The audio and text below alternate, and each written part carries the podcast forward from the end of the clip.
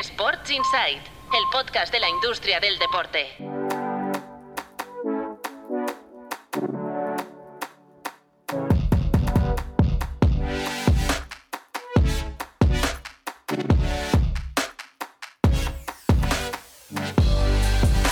Muy buenas, bienvenidos y bienvenidas a Sports Insight, un podcast de tu Playbook producido por NSN. Seguimos con la edición veraniega de Sports Insight. Ya sabéis, este verano entrevistas con actores principales de la industria del deporte. Volveremos el 8 de septiembre con el formato habitual al lado de Marmenchen y de Marcos López. Aunque estemos de vacaciones, también lo sabéis que tenemos un correo electrónico a vuestra disposición, podcast.tuplaybook.com. Nos podéis escribir para lo que queráis y también podéis dejar vuestros comentarios o sugerencias en Spotify o en Evox. Por ejemplo, si estáis viendo un documental deportivo que os está encantando, nos podéis escribir a nuestro correo electrónico. Hoy, segunda entrevista veraniega, atención con un gran protagonista, un hombre que lleva muchos años en la industria, Ignacio Arrola. Marcos López nos lo presenta. Ignacio Arrola, director comercial de marketing y new media de MediaPro. En su figura se adivina la infinita transformación que vive el mercado audiovisual, el tránsito vertiginoso de los canales en línea a las OTT, además de la explosión que no se detiene nunca de los derechos de televisión. Con Arrola nos sumergimos en las nuevas vías que buscan los creadores de contenidos para conectar con esa audiencia joven y que se supone que está despistada, o eso al menos se cree en relación al fútbol, pero al final, sea la pantalla que sea, se acaban conectando todos. Gracias Marcos. Ahora toca escuchar a Marmen Chen, director fundador de Tu Playbook, que nos da tres motivos para escuchar esta conversación. La primera razón es que si hablamos de nuevos hábitos de consumo, yo creo que la OTT del Mundial de Qatar 2022 aquí en España y cómo convivió con las retransmisiones en abierto en televisión española fueron un ejemplo de por dónde pueden ir los tiros aquí en el, en el futuro. Segundo, no hay que olvidar que la agencia que se encarga de la comercialización de las retransmisiones de la liga eh, a nivel internacional es MediaPro y eso es un negocio que hoy al fútbol español le genera 835 millones de euros anuales. Y tercero, es que si hablamos de innovación en la producción audiovisual, seguramente eh, a muchos nos viene a la cabeza MediaPro y no únicamente aquí en España. Ignacio, ¿qué tal? Muy buenas. Hola, muy buenas, ¿qué tal? ¿Cómo estás? Muy bien, muy bien. Y muchas gracias por, estar en Sports Insight, el podcast de tu Playbook, eh, para hablar de, tu experiencia en, el sector, en la industria del deporte. Y de hecho te quiero empezar a preguntar por esto, ¿no? ¿Desde cuándo estás vinculado a la industria del deporte, Ignacio? Y bueno, ¿y qué es lo que más te gusta de este, de este sector? Oh, pues estoy haciendo estaba pensando mientras me hacías la pregunta cuánto tiempo llevo en esto y joder, creo que llevo, creo que llevo demasiado. bueno, que nunca se sabe si, si en el deporte eh, se lleva o no mucho tiempo, ¿no? Porque al final es verdad que, que, es un deporte en el que somos, en el que no hay mucha gente, ¿no? Creo que es un mercado bastante pequeño comparado con otras industrias y no es que seamos los mismos siempre, pero, pero es verdad que hay gente que lleva trabajando desde, desde, hace muchísimo. Y yo concretamente, pues vinculado al mundo de los deportes, más o menos, más o menos harán 22 o 23 años, porque mi inicio en el deporte concretamente es a través de la televisión de pago, en, en Vía Digital, que era la plataforma de Telefónica, antes de que fuera, imagino, y antes de que fuera Movistar Plus una plataforma de satélite a la que me uní yo creo que en el año 99. No, sí, 99. Y ahí entré, venía de una agencia de publicidad y ahí entré como gerente de publicidad y nuevos medios. Y mis primeras experiencias de cómo, eh, en lo que luego acabaría siendo, lo que luego he acabado haciendo, eran esas, ¿no? Llegaba una televisión de pago en la que, cuando el pago, pues en aquella época era entre digital y el y antiguo Canal Plus, y había y canal satélite digital y había unas luchas enormes de, competencia, una época preciosa. Y en aquella época se compró la Champions. Y yo entré para hacer la campaña de publicidad, pues en esto empecé a aprender cómo compraba los derechos y, cómo se, se, movía el mundo del derecho audiovisual relacionado con el, con el deporte, luego ya con otras áreas, ¿no? con cine o con toros o con series o con documentales. Y, y de ahí, pues eso, ahí fue mis índices en, el deporte, porque de ahí ya me movía luego a Canal Plus, Audiovisual Sport, que era una compañía propiamente de, derechos deportivos, compraba y vendía derechos deportivos, que y ahí estuve 7 8 años, luego al Plus y del Plus a Media Pro. O sea, que si hago, mira, no había, hacía mucho que no pensaba en, cómo había sido mi carrera, pues 22 años llevaré en este, y, este y, ahora estoy pensando, eh, Ignacio, que así viendo uh, abuela pluma tu trayectoria, has estado en, en, en, todos los frentes, ¿eh? porque has estado en vía digital, que era órbita telefónica, luego en, en Soge Cable, Audiovisual Sport, más óptica de, del, del, antiguo grupo Prisa, ahora en Media Pro, ¿no? Has estado en todos, en todos los grandes actores. Sí, a que lo dices es verdad. Todos los que en algún momento dado de su vida se han pegado, entre comillas, o han tenido o han sido forme, parte activa de la historia de, los deportes, sobre todo el fútbol de este país, están los tres. Sí, sí, y con los tres tengo guardo excelentes relaciones, tanto con los jefes que allí tuve y con los compañeros, ¿no? Pero sí, con Telefonía, con Prisa, con MediaPro. Ah, Ignacio. Siempre, siempre en mitad del ajo, de alguna manera has estado en, compañías que siempre han cambiado un poco la manera de consumir el deporte en España, ¿no? Porque estás hablando del, satélite, eh, con MediaPro también estuviste en el tema de la TDT Premium, pero también del fútbol en abierto y de, y de precios bajos, ¿no? Un recuerdo lo de 9.90 por todo el fútbol. Ya estamos en la época del, del streaming. No sé, de, de todos esos cambios de, y puntos de inflexión que ha experimentado el consumo del deporte en España, ¿tú cómo valoras eh, la evolución que estamos viviendo con la implantación del streaming para consumir el deporte en este país? Bueno, yo creo, es, es cierto que siempre estaban estos, en, eh, en estos cambios y que, que, en parte los he provocado porque estaba en el equipo que, que los hacía, pero son un paso natural. Yo creo que al final eh, el deporte Deporte me refiero al deporte como, como, espectáculo televisivo, no como el deporte como, como bienestar o como, como salud. No, sino, pero el, deporte hace lo que el consumidor quiere. De hecho, digo, al, principio cuando, cuando estábamos en pie digital y demás, había un pay-per-view, que la gente funcionaba, y recuerdo las cifras, y de hecho las miré hace un par de meses para otra cosa, y las cifras de consumo de pay-per-view eran millonarias. La gente cogía y pagaba... 12.99, ¿no? Sí, sí. Exacto, 11.99. 11.99 euros. Sí, porque eran 2.000 pesetas, que serían 11,99 euros, y aparte de tu suscripción a, Vía Digital o a, o a Digital, que eran las dos plataformas. Bueno, yo recuerdo que también apareció una por el medio que se llamaba Quiero Televisión. Y, y digo, y, entonces este cambio, pues la gente quería ver, y era el modelo de, oye, te doy, damos a la gente lo que ellos demandan, que es, no hace falta, quiero ver un carrusel de partido, sino quiero ver mi partido, y para eso lo compro Pay-Per-View. Después la gente eh, siguió demandando y fue cuando en, en, Gol eh, cambiamos el modelo hacia un modelo de eh, todos los paquetes, como, como, como decías, a 9,99, ¿no? Quiero un producto donde me deis todos los, todos los partidos por un solo precio y acabamos con el pay per view. Fuimos a un modelo en que por el mismo precio, por 9,99, te lo veías todo. Y esa evolución natural que, que decías en la TDT Premium, en aquellos momentos nosotros lanzamos Gol Stadium, que era una, fue la primera OTT eh, de hecho, Gol Stadium, eh, cuando lo lanzamos, que sería como hace 13 años, eh, una compañía como Netflix, todavía su base eran los DVDs que enviaban por, por correo postal. Y, nosotros lo ofrecíamos, cuando tú eras cliente de la TVT Premium, lo ofrecíamos a aquellos clientes, o sea, aquellos abonados a la TVT Premium, lo ofrecíamos como, como ventaja adicional el, el, que tuvieran una OTT. Es verdad que era muy poquita gente la que se conectaba, pero ahí empezó todo, ¿no? Yo creo que eh, el acceso al streaming, el acceso del, contenido al streaming cambió, cambió la forma en que la gente consumía los contenidos y hizo dos cosas buenísimas por, el mercado audiovisual. Lo primero es que redujo a, a índices todavía altos, pero redujo muchísimo la piratería, no solo en el mundo eh, el deporte que se, se, veía, sino recuerdo que, que, la gente se descargaba películas, ¿no? Todo esto del emule y terreno y todas estas cosas.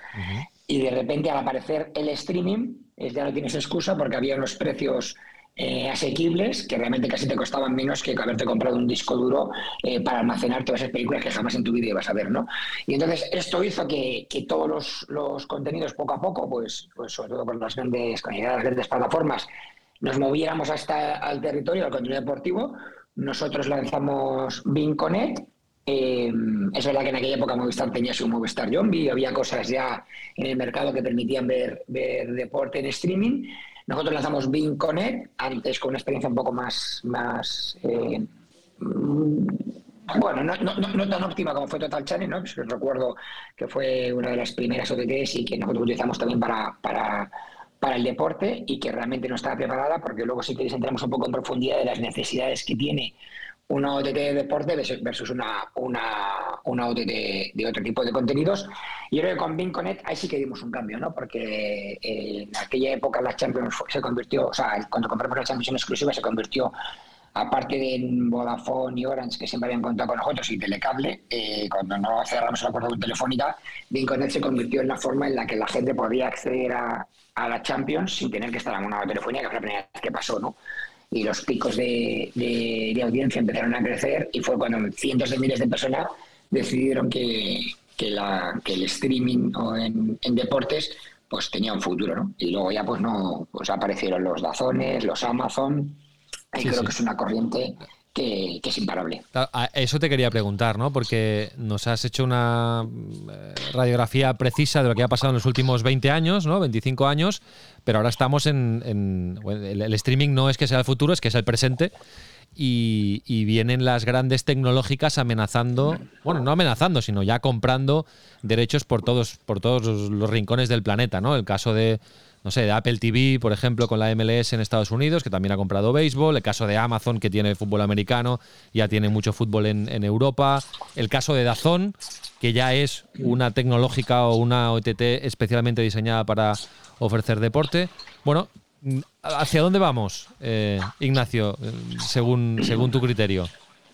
Pues yo creo que vamos hacia ese modelo, ¿no? El de, eh, creo que el, el streaming y además el modelo OTT, cada vez menos canales lineales, sino modelo OTT, en el cual cada uno escoge el contenido que quiere ver, eh, es, la, es la corriente y dentro de las OTTs que acabas de mencionar yo creo que hay, hay, hay que tener en cuenta varias cosas, ¿no? Creo que el modelo Dazón eh, es el único en el que eh, los contenidos, eh, o sea, el modelo de negocio está basado solo en los contenidos, es decir, tú pagas una suscripción a Dazón, pero realmente pagas una suscripción a, pagas una suscripción a, Dazón y los ingresos que tengan de los suscriptores más lo que consigan de Publi y ahora algo de Betty, no lo que estén haciendo, pero realmente van al coste de, del derecho y del, y, del streaming, ¿no? Entonces tienes un modelo que, que estás compitiendo con unos super monstruos como son Apple eh, o como son Amazon, que la base de su negocio de su negocio no es el streaming. El streaming es un valor añadido. Apple comprarás eh, los dispositivos, distintos dispositivos. Eh, luego tienen, por supuesto, todo su negocio de iTunes y todo su y todo y todo lo que consigues en el, en, el market, ¿no? O sea, que es una compañía que parece cotiza por encima del, trillo, ¿no? o sea, que es una cosa... Y que tienen cash, ¿eh? Y que tienen cash para pagar. Exacto, que, tienen cash para pagarlo, con lo cual, oye, eh, pues casi es como, no, digo que más gasolina, pero lo, tienes, lo, lo haces, ¿no? Y el modelo de Amazon igual, o sea, tienes un modelo en el cual eras un retail y regalaban Prime eh, con el único objetivo de que tus compras llegasen a casa antes en 24 horas y ahora, ahora a la hora, ¿no? A las dos horas, ¿no? Entonces, a raíz de esos negocios, oye, luego lo han hecho francamente bien los modelos de, de, de OTT. Eh, entonces, creo que no es comparable cuánto o qué solvente pueden llegar a ser en el futuro, cómo lo puedan hacer una OTT que la tiene basada en, solamente en, la explotación de único negocio, ¿no? es como al final las, las telcos tradicionales, ¿no? Eh, la televisión era una ventana más, pero realmente lo que estaban vendiendo era, era el triple play, o sea, te vendo internet, te vendo datos, te vendo telefonía y además te vendo la tele como, como capa adicional. Luego es verdad que, que los clientes de mayor ARPU son estos, ¿no? Pues supongo que, que las tecnológicas estén en esta misma teoría.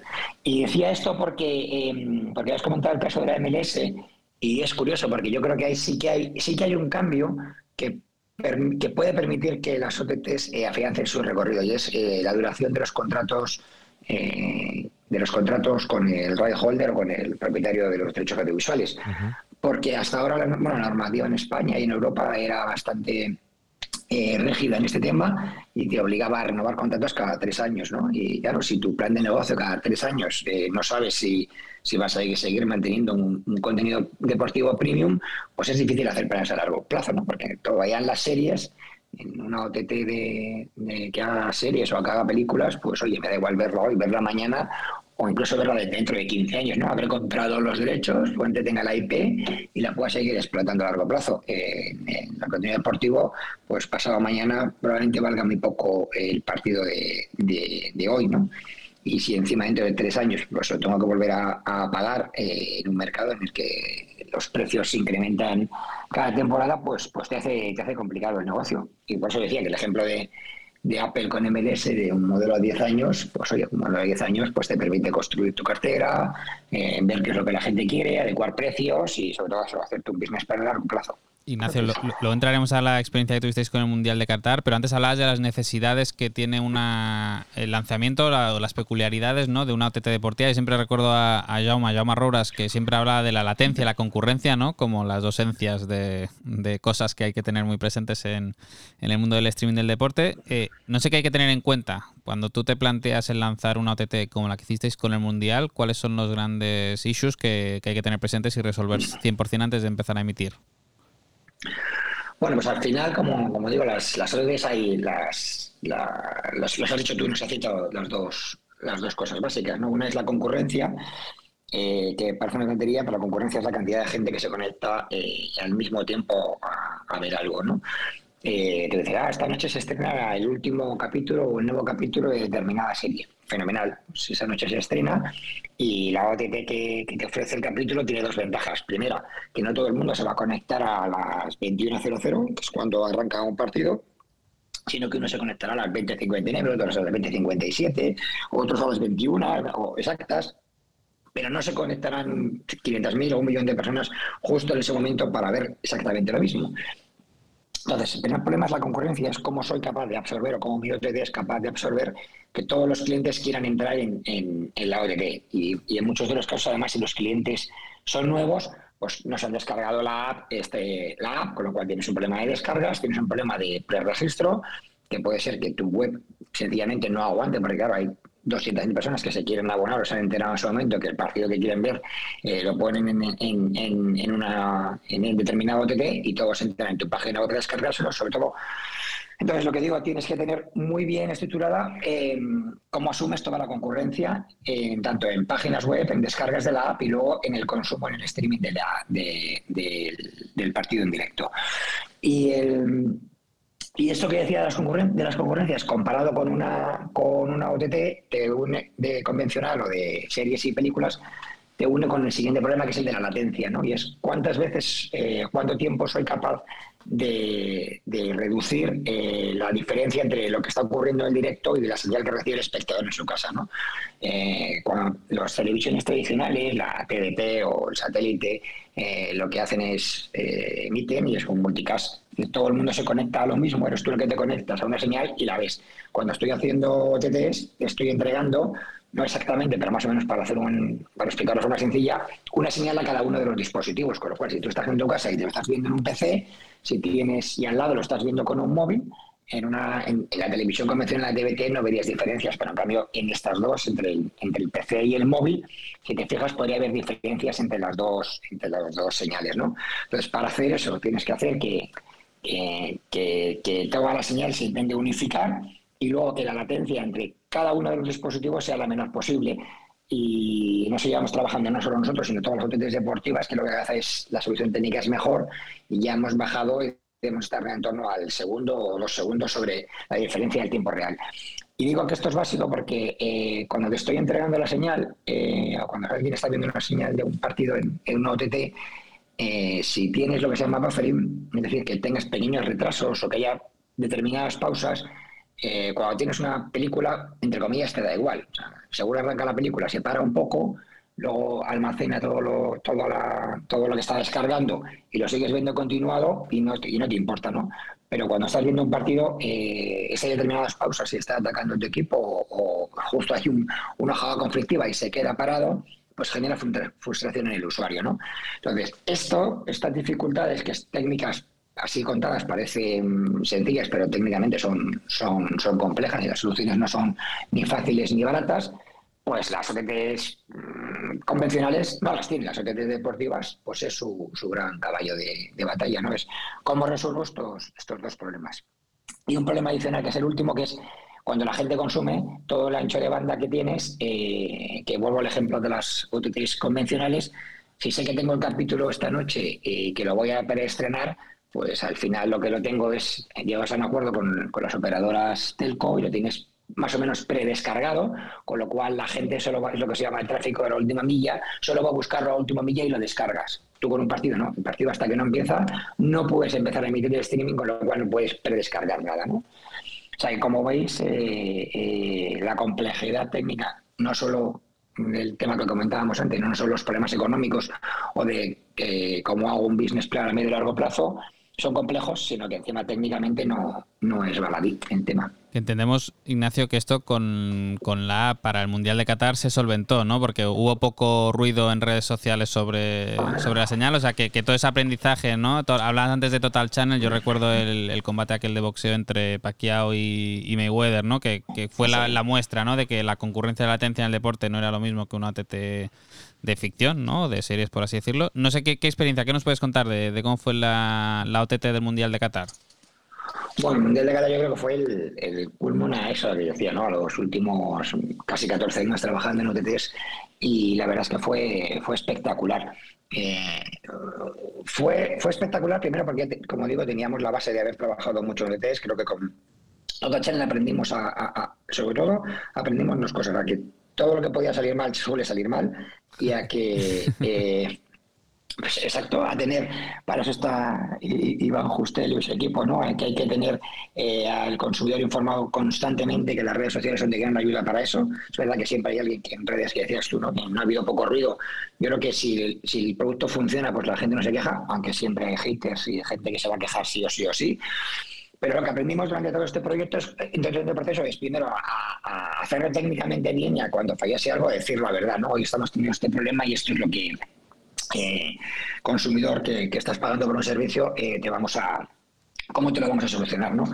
Pero, el, pero como decías, el Mundial de Qatar fue, yo creo que es el, no por supuesto el final, pero una etapa súper importante en, nuestro desarrollo de test porque conseguimos que, eh, bueno, que millones de personas lo vieron a través de una OTT. Y cuando digo a través de la OTT es que de los 64 partidos, 40, Televisión Española dio 20 al final, o sea, 44 partidos los dimos en exclusiva, entre ellos los argentinas, brasiles, y, que se conectaran millones de personas.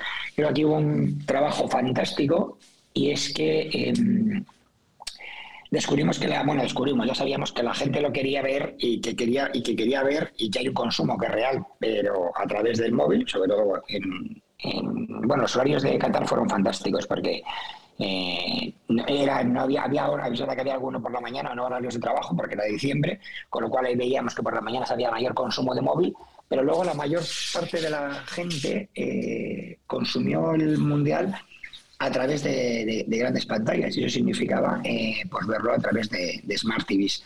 ¿no? Y con los acuerdos que teníamos con todas las Smart TVs, con Samsung y con LG, eh, nos permitieron muchas cosas. Primero, que en los 10 primeros días antes de que empezara el Mundial, cuando empezamos la pre-campaña, eh, informar a la gente que se, iba, que, se iba, dando de alta, por supuesto la gente se da de alta el día antes o a las tres horas antes de empezar el partido. Esto, no lo puedes evitar. Por mucho que te esfuerces, no lo puedes evitar. Pero durante los días previos, eh, informar a la gente a que estuviese predescargada la aplicación. En esto los, los fabricantes eh, tenemos muy buen acuerdo con ellos, pues, pues nos ayudaron un montón.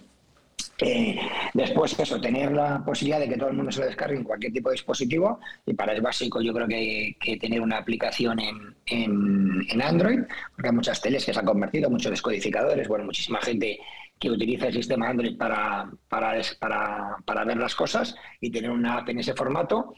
Y luego un, un modelo en el que, bueno, eso, en el que ya no teníamos que informar a la gente, bueno, sobre todo, perdón, y luego un modelo canal, ¿no? Creo que hay que el, equipo hizo un canal absolutamente fantástico, entonces nos permitía que la gente no solo fuese a ver el partido, sino que se conectase antes a nuestras previas y se quedase muchísimo tiempo después. ¿no?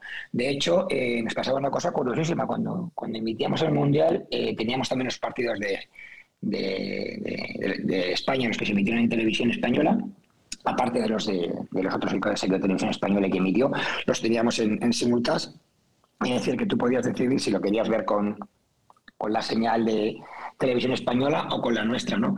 Y, nos dábamos cuenta que de la gente que teníamos en, casa eh, conectada, eh, porque claro, lo bueno de la OTT es que sabes todo lo que está haciendo todo el usuario, todos los usuarios, casi el 75% de la gente que estaba suscrita decidía ver los partidos de la selección española a través nuestro y no a través de la televisión española, ¿no?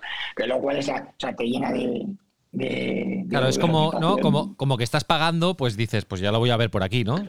Exacto, bueno, ya lo voy a ver por aquí, no, pero además es, lo voy a ver por aquí porque me gustan más los claro, también, me gusta más este, este, tono, porque la defensa ¿no? O me gusta más este tono. Pero claro, entonces esa otra que le estás diciendo, bueno, oye, ¿por qué no lo vas a ver en español, que es gratis? Bueno, que lo pagamos entre todos los españoles, lógicamente, con nuestros impuestos, en vez de gastar, en vez de gastar mi CDN, ¿no? Que me estás gastando, porque claro, aquí cuanto más la muerte, ¿no? Cuanto más gente te consume, más gastos tienes, ¿no? Y, pero, como digo, el, fue un éxito. O sea, eh, no recuerdo exactamente datos concretos, pero vamos, tuvimos, yo creo que en, concurrencia de, sin dar datos en detalle que son confidenciales, pero en concurrencias eh, había por encima del millón de personas juntas viendo, cuando digo juntas, luego las que había detrás de cada una de las televisiones, estoy diciendo conexiones, ¿no? De gente que, que, lo viese.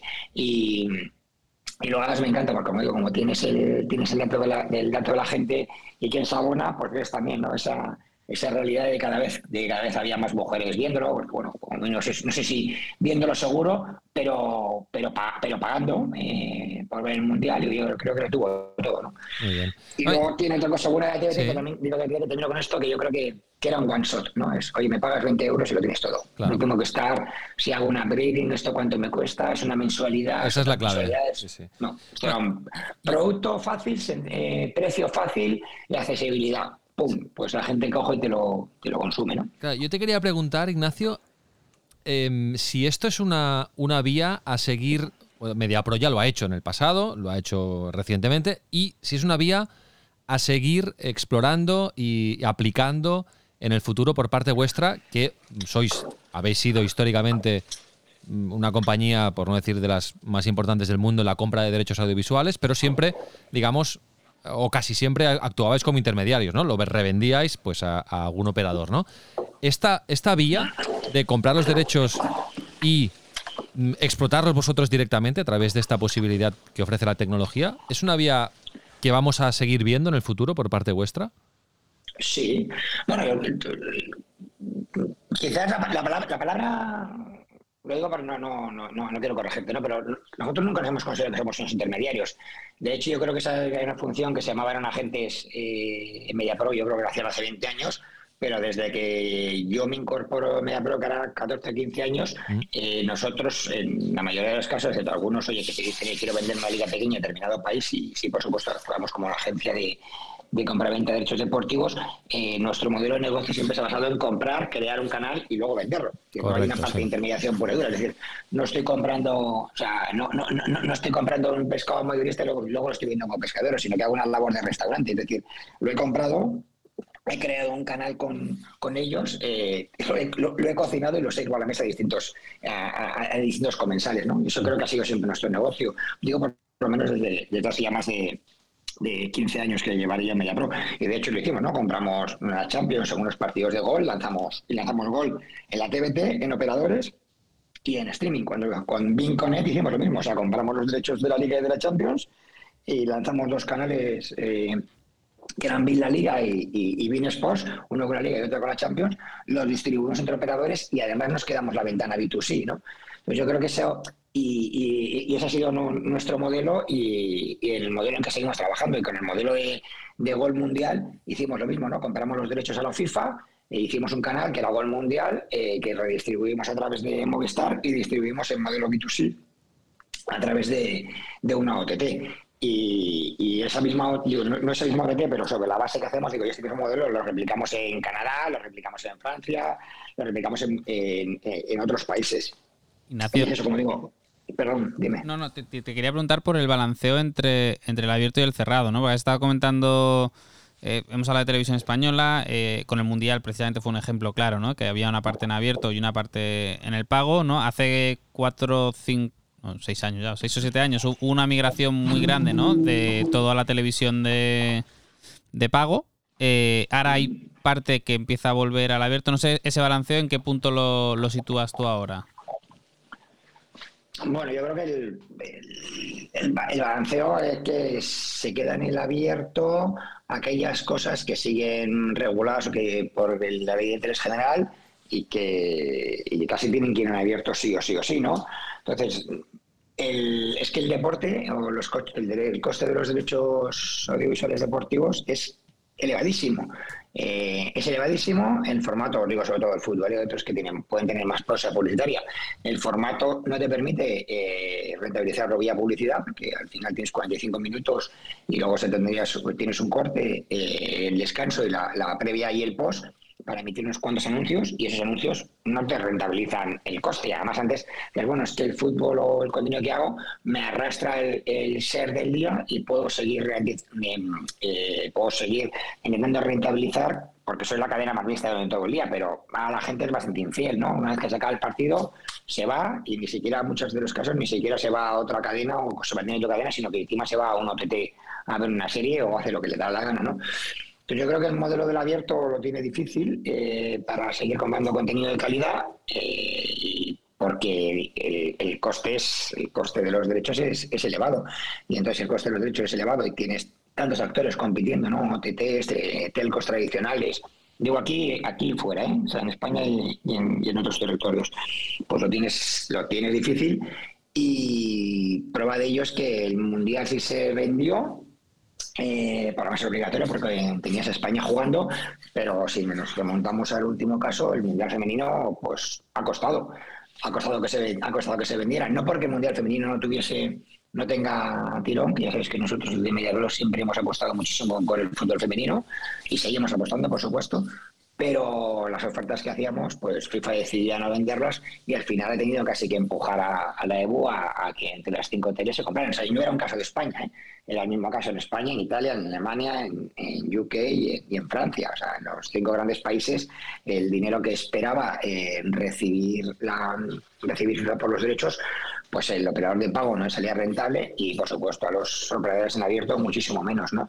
Pero si lo ves, es verdad que cada vez hay menos, hay menos apuestas de las televisiones y, de las televisiones públicas privadas, que realmente es las que se juegan eh, su dinero y su rentabilidad, que dicen, oye, si este producto lo, lo, voy a amortizar, porque luego en caso de las televisiones públicas, como decía, pues hay cierta cierta función de interés público de ofrecer al, de ofrecer deporte en, abierto y gratis y sobre todo cuando juegas competiciones nacionales, ¿no? O sea que mi mi visión es que el deporte, sobre todo el premium, seguirá en el pago.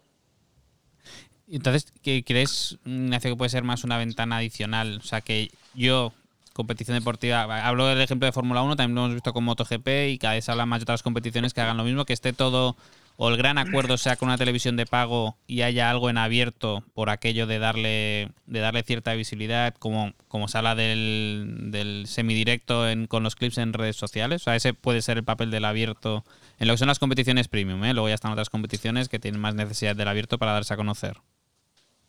Sí, pero bueno, por ejemplo, que el caso que decías tú, ¿no? De, la Fórmula 1. Realmente la Fórmula 1 seguía en ese supuesto catálogo, ¿no? Que el Gran Premio de España debería ir en abierto. Y entonces, eh, ahora que, que vuelve el interés, porque ya sabes que en España somos país de ganadores, entonces cuando, cuando nos gustan los deportes cuando los podemos ganar, si no, no, si no, no, nos gustan. Eh, entonces, eh, bueno, pues eso con, con, Alonso y con, y con Sainz hay cierto interés y entonces todo el mundo ha decidido, ah, pues sí, vamos a emitir este partido y vamos a sublicenciarlo. La sublicencia, lógicamente, es obligatoria, pero no, pero, o sea, es obligatorio, no, el contenido se debería ver, pero yo os recuerdo que un partido de la selección española, no me acuerdo dónde fue, en, el norte de Europa no se vio porque nadie pagó por el mismo partido. O sea, aunque había una obligación, no puedes obligar a nadie a, emitir el mismo, ¿no? Y yo creo que la ventana, y además me parece buen ejemplo que has puesto con redes sociales del, de que haya con abierto, eh, pues en algunos casos el propietario eh, del pago que tenga el paquete gordo de, derechos de un contenido premium puede decidir licenciar, pues como si fuesen los clips o un partido mismo para, emisión, para su emisión abierta, pero el único objetivo es marketing. Es, oye, me sale más barato que una campaña, despertar el interés sobre un contenido, la gente le encanta, ha vuelto a la Fórmula 1, ha vuelto Alonso, qué bien, he visto la carrera, donde me veo el resto, ¿no? O sea que creo que es más, en ese caso, utilizarlo como palanca de, marketing más que como un más que una, una, una, realidad para el propietario del derecho audiovisual y pensar que el abierto le va a pagar eh, los derechos o la cantidad por los derechos que está buscando. Una última cosa, eh, Ignacio, que, hemos hablado a veces aquí en el podcast, Mark, eh, que es, eh, y aprovechamos que tenemos a un experto en la materia como Ignacio, saber o, a ver qué nos puedes decir tú, cuál es tu opinión, si las telecos, no sé, en el caso de España, evidentemente Telefónica, Movistar, van a seguir apostando por el fútbol indefinidamente o esto tiene fecha de caducidad. Es decir, van a seguir comprando fútbol, los derechos, digamos, eh, para fidelizar a sus clientes, ahora que todo el mundo tiene ya internet, digamos, va a ser, va a ser todavía un gancho el fútbol, el deporte para las telecos o lo van a dejar ya poco a poco en manos de las tecnológicas que comentábamos antes, Dazón, Amazon, Apple, etcétera?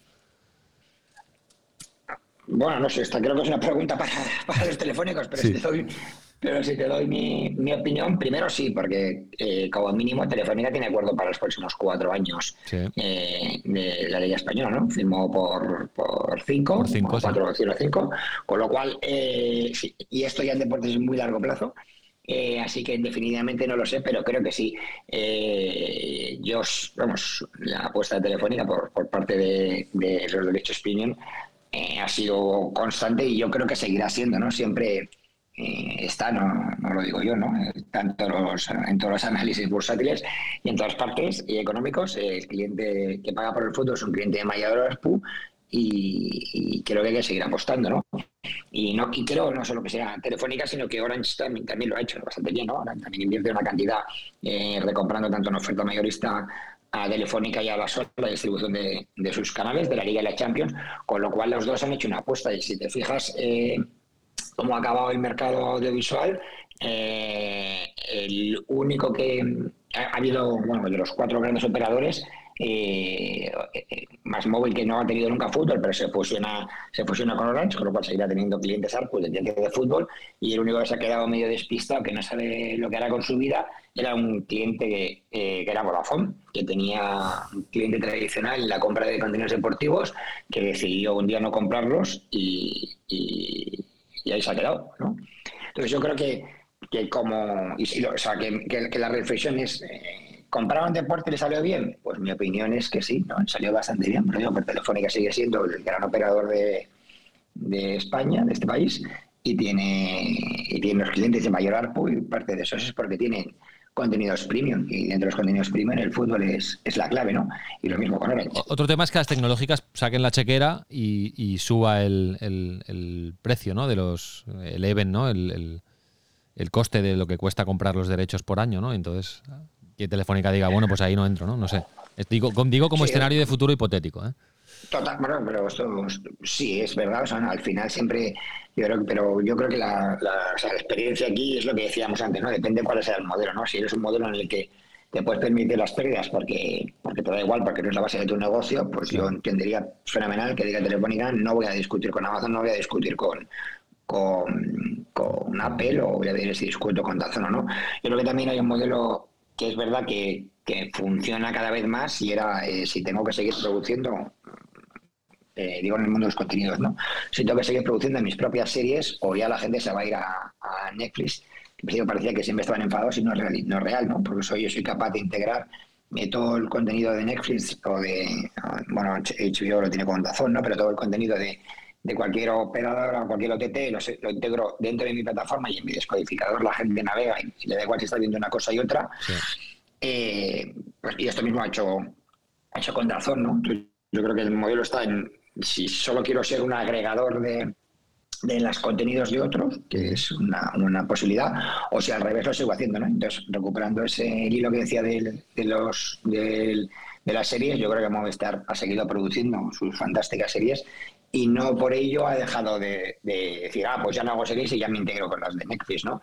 Pues yo creo que en los deportes ahora lo mismo, oye, yo quiero tener mi propio canal que se llama Movistar Liga y emito y quiero producir con mis eh, presentadores o con, o con mi imagen y con mi tono y no por ello depender de que aparezca un, uno con mucho dinero y pretenda hacer lo mismo, ¿no? Entonces yo creo que como siempre han hecho bastante bien, pues seguirán viendo aquí sí, aquí no y aquí sí, ¿no? O sea que supongo que miedo, ¿no? La palabra no es si te da, miedo, sino que veremos qué pasa y, qué rentabilidad. Si vas a pagar el triple que yo y no son mis, no están eso en mis presupuestos, pues llévatelo.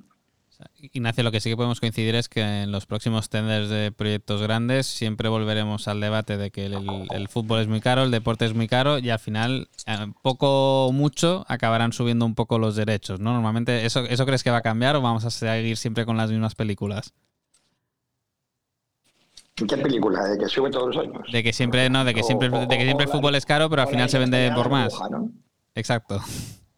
Eh, no, bueno, yo pero, o sea, es, verdad que, bueno, no sé si es caro, ¿no? Pero que es mucho dinero seguro, ¿no? Entonces, ya sabes que, lo que sea caro y barato no es, es una percepción, depende del dinero que tengas. Em, pero que sí que los precios siguen subiendo y que, y que la corriente es que sigan subiendo, yo creo que sí. No, Bueno, ya veremos. Creo que, que no, los, no, no, habrá crecimientos o, bueno, no hablo de España, ¿eh? en Europa lo hemos visto con algunos de los tenders últimos, que sí que ha habido crecimientos y, además crecimientos eh, significativos de los, de los derechos y por la erupción además de sobre todo de, los Dazones y los Amazon fuera por fuera. Eh, y, aquí y aquí veremos no como digo el gordo de la liga lo tenemos cerrado para los próximos cuatro años. Champions vendrá ahora y yo creo que será un reflejo de lo que podamos ver. Pero mi teoría es que sí que habrá como mínimo habrá un, habrá un incremento y que veremos hasta cuándo se aguanta, ¿no? Yo creo que mientras que siga habiendo producto, que es súper importante, ¿no? Que el producto siga siendo de calidad, las ligas, la Champions y, siga habiendo productos de calidad, pues tendrá una... Eh, el mercado será próspero. Pero vamos, no me atrevo. O sea, no, no, en la, no en la misma línea de crecimiento tan, tan, tan significativo como ha sido los últimos 5, 6, 7, 8 años, pero que el mercado seguirá creciendo, sí. Perfecto. Ignacio, pues nada, un placer haber inaugurado estas entrevistas veraniegas de Sports Insight, el podcast de tu Playbook contigo y haber charlado un rato sobre el apasionante mundo de los derechos audiovisuales y las retransmisiones televisivas del deporte. Un placer, muchísimas gracias. Feliz verano. Venga, un abrazo, feliz verano. Hasta luego. Hasta luego.